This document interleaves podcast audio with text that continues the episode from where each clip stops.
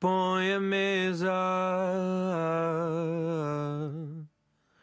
para dois.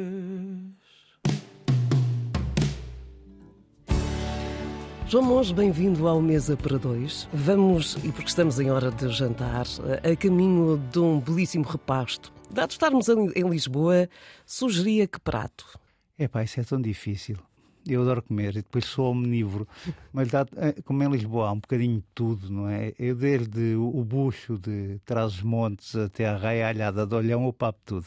uh, mas o meu prato favorito se eu tiver que pensar num critério para escolher, o meu critério vai ser a saudade. Deve-lhe acontecer assim, e se calhar a muita gente, ter saudades de um prato.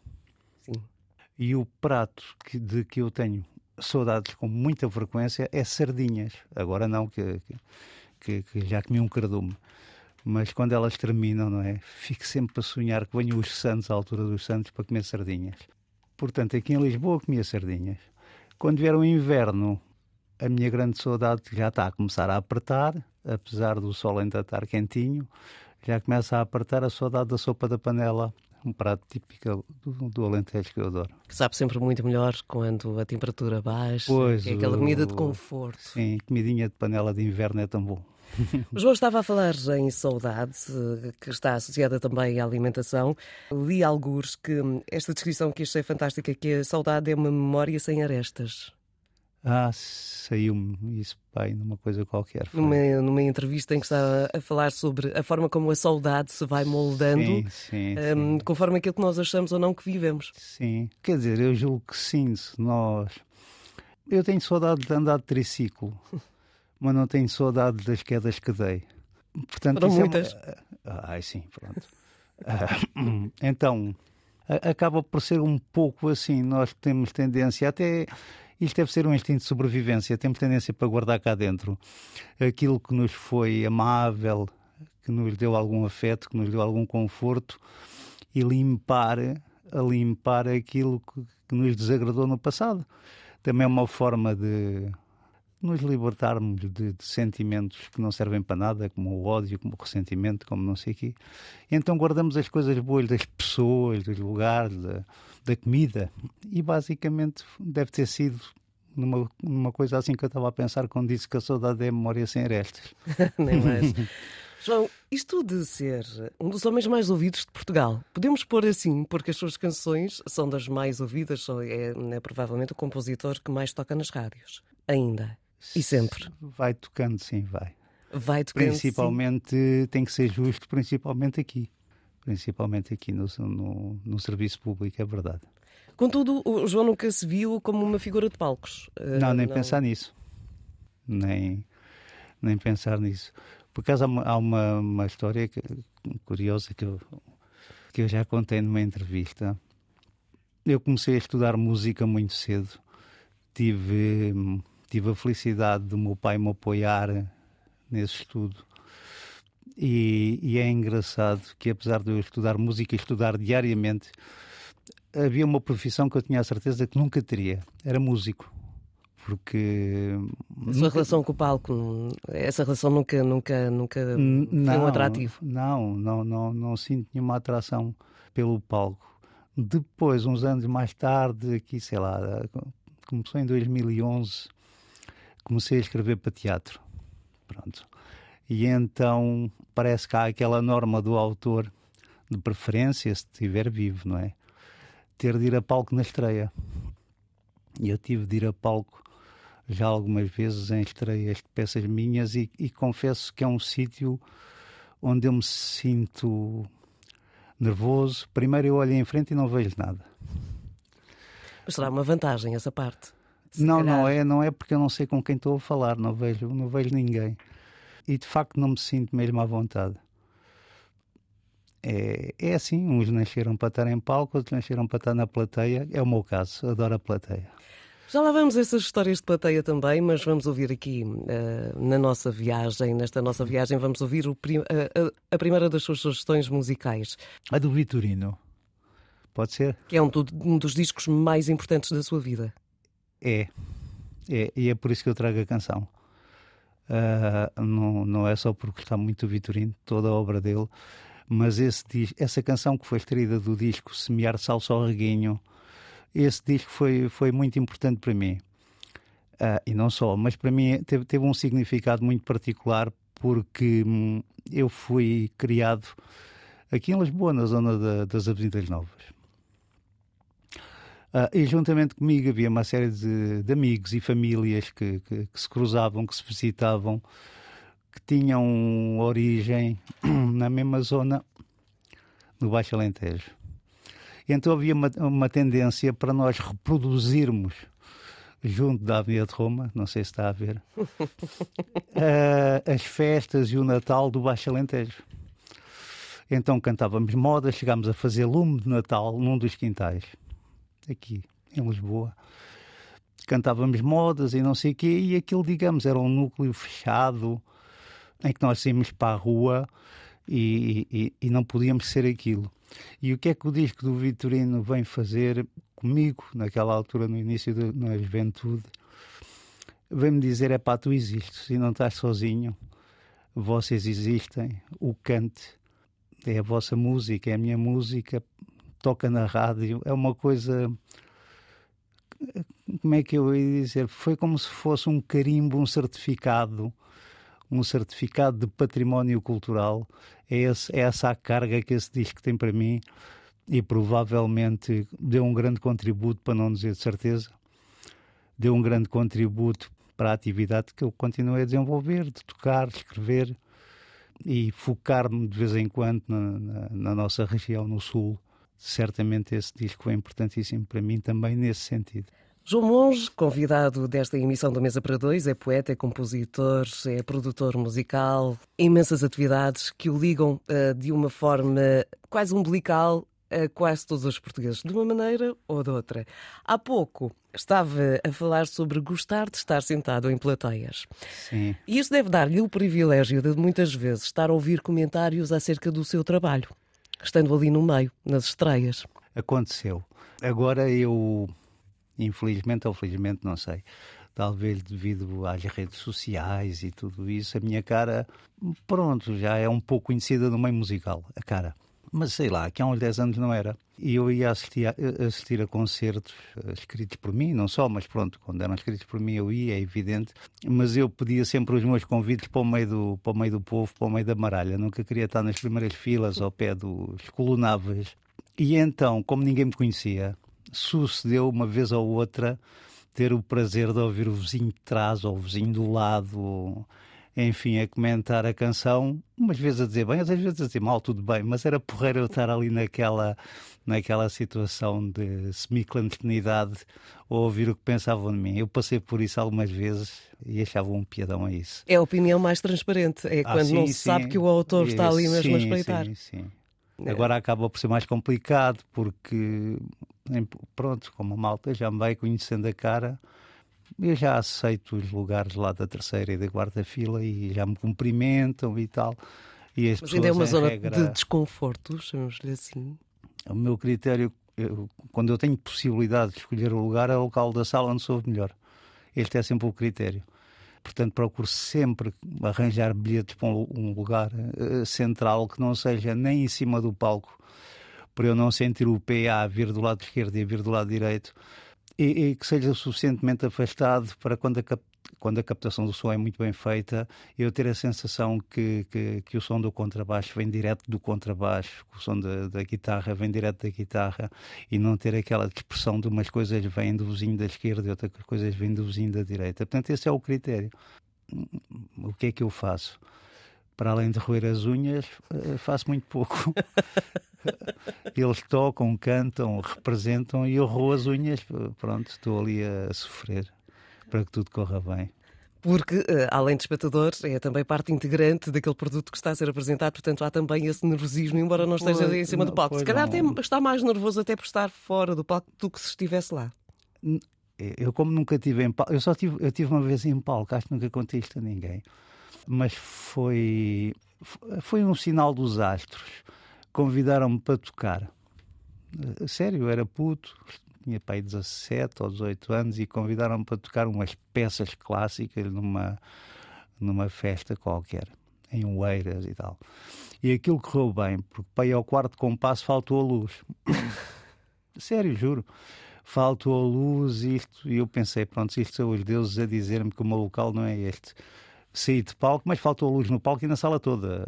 Pronto, Ok. o blackout foi. Não era, não era apenas ali no palco. Não, não, não. Faltou a luz para toda a gente. Eu saí, já não regressei eh, e nunca mais regressei. Portanto, encarou isso quase como um sinal dos deuses e pronto, foi uma experiência, já chega. Foi ótimo. foram, quatro, foram os quatro compassos da minha vida. Foi ótimo. O famoso está a ser bom, não foi? Exatamente. Estávamos aqui eh, por volta dos 17, 18 anos. É também nessa altura eh, que entra uma pessoa que acaba por ser também uma das pessoas da sua vida profissional, que é o João Gil. Sim. Alegadamente, eh, numa pastelaria Madrid, Na Avenida Madrid, mais concretamente. e em que entra também um senhor que se chama George Harrison. Mandei uma mensagem ao João a perguntar alguma particularidade e ele disse-me logo: conheci o monge, estava ele sentado a tocar o George Harrison e a partir daí começou a relação que nós conhecemos. Este eh, é um momento de dois jovens que se cruzam eh, em Lisboa que acaba por ditar um futuro que se mantém até hoje. Há imensos eh, nomes e parcerias que resultam deste encontro, desde logo Trovante. claro. Exato. Ala dos Namorados, Rio Grande, Filarmónica Gil, Tais quais. Quinteto Lisboa, tais quais Baile popular.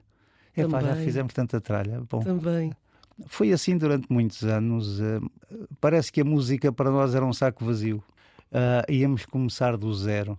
De- Depois, o Gil, o Gil tem, tem, tem uma, uma, digamos, uma característica de personalidade parecida comigo, que parece que tem várias pessoas lá dentro, tem vários heterónimos.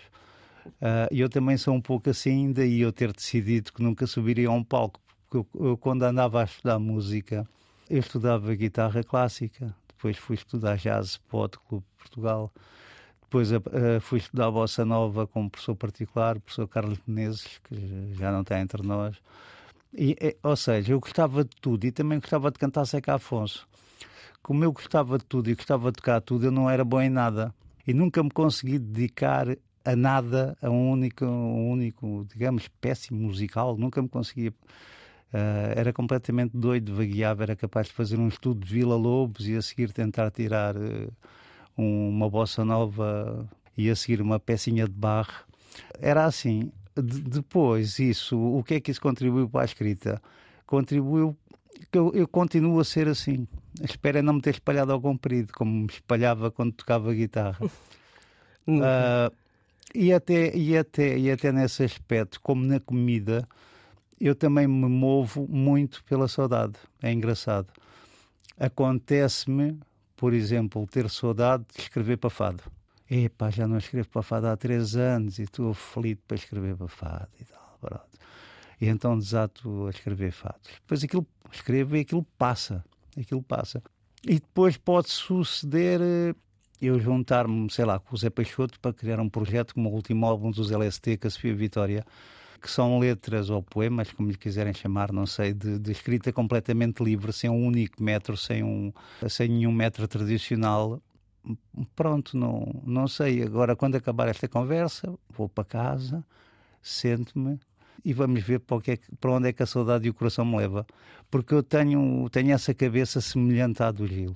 E, e é isso que nos fez ser coautores de tanta coisa e tão diferentes. João Monge é o convidado desta emissão do Mesa para Dois. João, viver no Alentejo pode ser ter um largo maior e um lar para cada um, com papelas ao redor, uma paisagem melhor e sem palácio nenhum? Isso é um sonho. Depois, depois é chato, depois um gajo tem que descer à realidade e é aborrecido e estraga isto. E olha Estava para o lado e, e já não é nada daquilo. Temos que descer à realidade e a realidade neste momento, ainda há pouco estava a falar com o Zé Peixoto acerca disso, a dificuldade que a malta agora está a ter, a malta nova principalmente para ter casa. As dificuldades que, que, que as pessoas têm para manter a habitação, para pagar a renda, para pagar tudo isso. E depois nós vamos a um portal qualquer de uma imobiliária e há milhares de palácios à venda. E se calhar podia ser bonito não haver palácio nenhum, mas haver uma casa interessante, confortável, agradável para todos. É um sonho como outro qualquer, mas pronto. O lar que é cada vez menos acessível a uma série de, de pessoas em É, Portugal. é incrível as pessoas, a dificuldade que as pessoas neste momento estão a enfrentar para, para ter aquilo que eu pensava que 50 anos depois do 25 de Abril seriam dado adquirido. O João sempre olhou para a sociedade, sempre utilizou também alguns retratos, nomeadamente Rio Grande, é- tem muito a ver com a Sim, questão sim. Luís Nave, portanto, Sim. de observar e de fazer da vida das pessoas comuns, incógnitas, que o João nem- provavelmente nem o nome conhece, mas que depois transporta aquilo para, para músicas. Isto é uma sensibilidade que depois também dói mais nestas circunstâncias, quando estamos a Claro. observar o mundo. Claro, claro. A única vantagem que eu posso ter, e espero que muita gente tenha, é que não tenha vergonha de se expor e de escrever quando está com dores. Porque o mundo não é uma felicidade pegada. Não, não precisamos estar sempre com um sorriso aberto, orelha a orelha. Não precisamos. E quando passamos ali na Almirante Reis e vimos malta sem abrigo ou uma senhora sem abrigo a amamentar, aquilo bate-me. E depois eu fico a pensar: esta senhora merece uma canção. É evidente que merece. E eu faço uma canção para a senhora. Ou seja, para todas as senhoras que estão naquela situação. E pronto, tenho tendência para, para me mobilizar eh, para estas coisas que eu vejo que- e que me roem cá por dentro. Então utiliza guardanapos para Não. tomar notas? Não, não, não. Eu não sou nada romântico nessas coisas. Aqui há tempos perguntaram-me se eu escrevia à mão e não, se utilizava moleskines. Eu escrevo diretamente no computador. escrevo já diretamente no computador há muitos anos. eh, Facilita-me. Já andei, foi com um gravadorzinho daquela, daquelas Eu ia coisinhas. perguntar isso, porque depois a ideia inicial não é que tem de ficar guardada em algum sítio, imagino eu. Sim, já andei, foi com um gravadorzinho pequenino no bolso e, e de vez em quando eu carregava e começava a debitar coisas para lá, depois aproveitava umas, outras não. Isso já me aconteceu. Estamos aqui à conversa já há algum tempo, em dueto. E- E serve, serve um pouco para a ponto daquilo que vai Ora acontecer bem. agora, porque João Mons traz aqui uma sugestão que chega do outro lado do Oceano Atlântico. Sim, trago, trago o Chico, mas, mas o Chico, para quem escreve letras em, em português, não sei, todos os colegas com que eu tenho falado e, dos quais ouço entrevistas e, e podcast, o Chico é uma referência para todos nós. E eu trouxe o Chico porque quando se fala de letras eu tenho que falar do Chico, não há volta a dar. Acompanha-me desde o início da juventude, continua a acompanhar-me até hoje. Eu escolhi essa canção do Chico. A canção é linda, uma canção lindíssima, acho a letra uma coisa deslumbrante. Mas essa letra tem uma particularidade que eu achei deliciosa. Ele consegue, por um certo jargão que nós agora utilizamos no dia a dia, principalmente quando, quando nos queremos referir às novas tecnologias, a net, o WhatsApp, o Facebook, ele utiliza isso nessa letra com um sentido de humor e uma elegância que eu nunca tinha visto. Eu, já tinha, já tinha ouvido algumas canções onde se utiliza esse jargão e tal, e não sei o quê, mas aquilo, aquilo não correu bem. Na minha opinião, é evidente. E aquilo no Chico corre tão bem. Ele faz isso com uma elegância e com um sentido de humor que é impossível um gajo não ficar com um brilhozinho nos olhos a sorrir quando chega ao fim da canção. João Mons, convidado do Mesa para Dois, nasce em Lisboa, vive atualmente entre Alentejo e Lisboa. Aliás, a sua vida foi muito dividida também, eh, sempre aqui entre várias zonas, incluindo Avenidas Novas e Almada. Portanto, Eu, sim, eu já estou na margem sul há 30 e tal anos. isto permite fazer uma leitura de uma cidade que, nos seus pequenos passos, vai sendo também muito diferente eh, Sim. entre si própria. Eu fui criado aqui em Lisboa, mas tenho a, felici- a felicidade, pronto, não interessa. A minha família é toda, toda do Conselho de Serpa. E, portanto, eu nasci aqui por acaso. E as minhas férias, todos os tempos livres, eh, eram passados sempre no, no Baixo Alentejo. A minha referência mais antiga que eu tenho de música, apesar de ter nascido em Lisboa, é o canto canto. porque ouvia o meu pai e a minha mãe cantar. É tão simples quanto isto. Lá em casa não havia dinheiro para giradiscos, portanto não havia melómanos lá em casa. Era uma família de origem muito humilde e, digamos, a minha primeira memória é, é o canto, o, o meu pai, a minha mãe e tal. Depois é evidente que há outros mecanismos identitários. Uma pessoa não é imune à cidade. É evidente que eu ouvia Jimi Hendrix, Led Zeppelin, ouvia tudo aquilo que o resto da malta ouvia. Ag- Agora, quando eu chegava à aldeia e o meu avô me levava à taberna e os homens desatavam a cantar, eu sentia qualquer coisa na pele que não sentia nos outros. Não era que a música fosse mais bonita, de, de, de maior qualidade, não, não é isso. Eu não faço esse, uh, esse balanço. Era uma coisa de pele. E eu senti está aqui a minha marca, uma das minhas marcas identitárias. De, depois, sei lá, por volta dos 20, 20 e poucos, comecei a gostar, a gostar de fado, a assumir que, que, que gosto de fado Uh, lá está, a minha cabeça doida de, de, de, várias cabeças cá dentro. Mas era perfeitamente possível eu em casa pôr um CD de Miles Davis e a seguir, epá, deixa-me lá ouvir o Marceneiro e a seguir pôr um Marceneiro e nada disso me fazia confusão. Portanto, eu uhum. nunca pertencia a nenhuma tribo neste sentido. Marceneiro que de resto subiu a palco, entre aspas, eh, também com, uh, com a sua escrita, uh, quando, quando foi feita a peça, portanto, em teatro, a propósito da vida e dos fados de Marceneiro. Sim, tive essa sorte. Foi uma ideia doida que me deu. Por acaso é engraçado, essa peça, essa peça nasceu com o título a primeira coisa que me surgiu foi o título, A Lua de Maria 100, 100 com S. E eu pensei, isto é uma mulher que nasceu com o vazio no nome. Eu tenho que fazer qualquer coisa com isto. Então eu queria fazer isto com um parceiro. E nem pensei se estava vivo, se estava morto. Não pensei, pensei só num parceiro.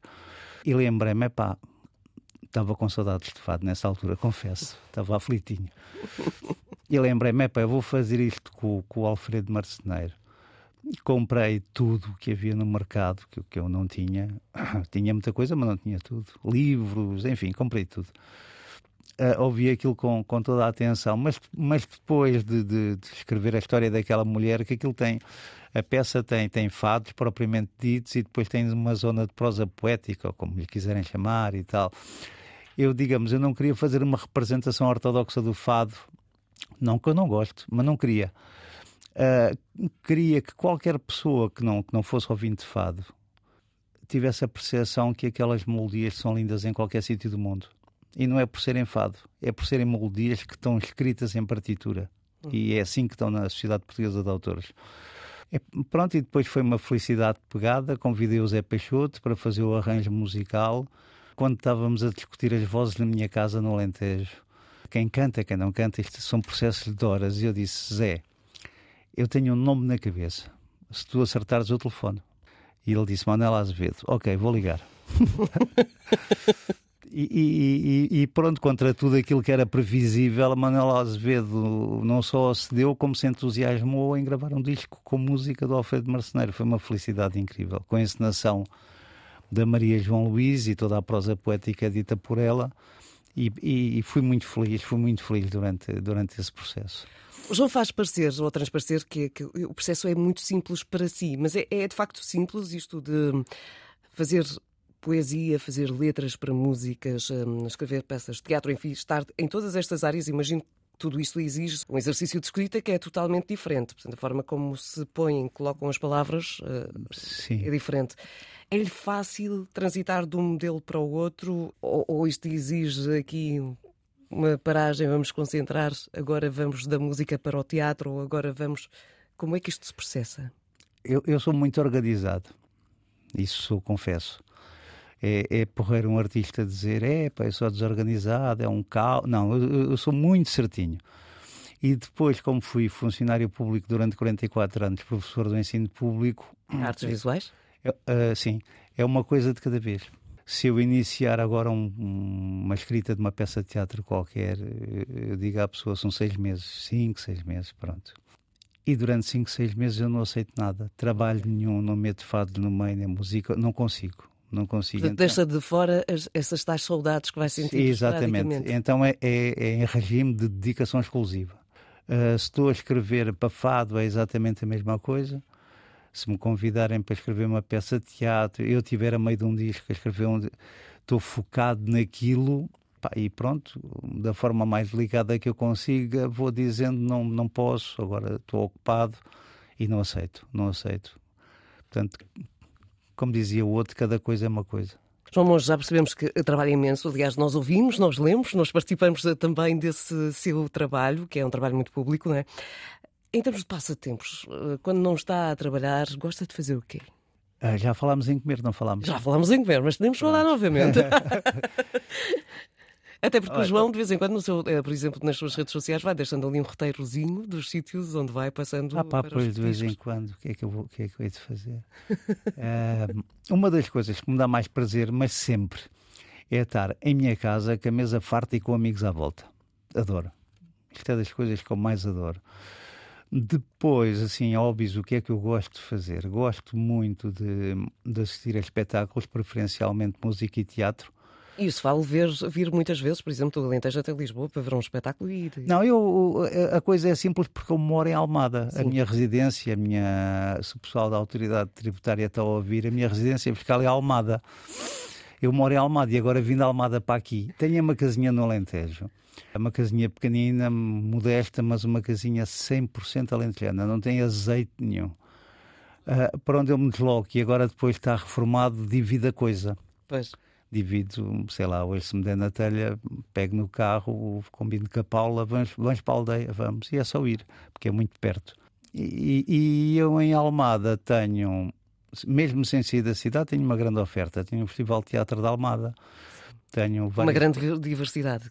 Sim, sim, há, há bastante oferta cultural em, em- em Almada. Quando não estou em Almada, tenho que vir a Lisboa ver um concerto ou outro, também não é assim uma coisa tão complicada, quer dizer. De resto, não tenho assim nenhum hobby, mas, para além de ler, vou lendo poesia, vou lendo teatro, Ouvindo boa música. vou ouvindo música, Com vou- recomendações muitas vezes através das redes, que é usem o melhor som que tiverem para, por exemplo, ouvir Sting. Aconteceu há Epá, esse concerto é uma coisa fabulosa, é uma coisa do outro mundo. Acho que aquilo se pode comprar aí numa, numa multinacional qualquer que eu ver se arranjo o, o DVD. Já me disseram que aquilo existe em DVD. Esse concerto do Sting é uma coisa que eu já ouvi várias vezes, mas não dá para estar de telemóvel na mão ou ouvir aquela porcaria no Claro que não. telemóvel. Aquilo estraga a música toda. Ponham os auscultadorzinhos, pelo menos, porque vale a pena, é um grande concerto. João Monge, já hum, aqui falámos eh, sobre vários aspectos, estamos mesmo a chegar ao final desta nossa conversa. Pergunta, entre os vários desafios que terá com certeza em mãos neste momento, para quando um livro seu, como à semelhança daquilo que já acontece com outros autores, com as suas letras, com tudo aquilo que tem feito? para este ano. Estou a, dar, a notícia porque me perguntou. Sim, em princípio fui convidado para fazer uma recolha de letras, para editar o livro. E se tudo correr bem, deve sair eh, talvez já em outubro, outubro, novembro, mais tardar. Extraordinário. Eh, É difícil fazer essa triagem? Depois É. de ter escrito muita coisa? Quer dizer, é e não é. é. é difícil porque há muita tralha no computador, não é? De- de- depois, a- depois a letra. Escolher letras é difícil, mas isto, pronto, para mim. por- Porque a letra é metade de um objeto. Uma canção é metade de letra e metade de música, é metade de um objeto. Quando se edita em livro, o que nós vamos editar são metades de objetos, não vamos editar objetos inteiros. E então o critério é: vou editar as, as letras que sobrevivem no espaço de um papel branco, que sobrevivem sem música. Porque há canções que eu fiz, agora a minha falta de modéstia já me permite dizer, há canções que, que eu fiz que eu gosto muito, que são canções que, que eu acho muito bonitas, a sério. Mas se eu ler a letra, se a música, aquilo já nem a mim me diz nada.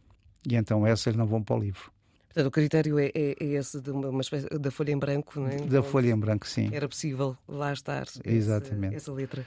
João, muito obrigada. Aguardamos pelo, pelo livro com as letras, que hum, é um objeto que não deixa de ser curioso, porque todos nós acabamos, cada um dos leitores acaba por dar uma vida nova àquilo que estava, era, era um dado adquirido quando tinha a tal música. Exatamente. Ganha uma nova interpretação. Exatamente. Para além do livro ter a indicação do disco e do artista, Hum, depois, se, se- se a pessoa tiver interesse, pode ir eh, às plataformas ou à discoteca comprar o CD e ouvir. Pronto. Eu acho, eh, estas coisas depois acabam sempre por ser es- estas transformações. Há pouco estava a falar da Manuela Azevedo.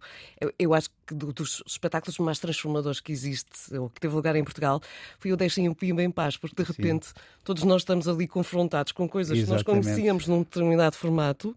É- é- Aquilo é um exercício muito interessante, porque no fim, no fim, no fim, acabamos por nos confrontar connosco próprios.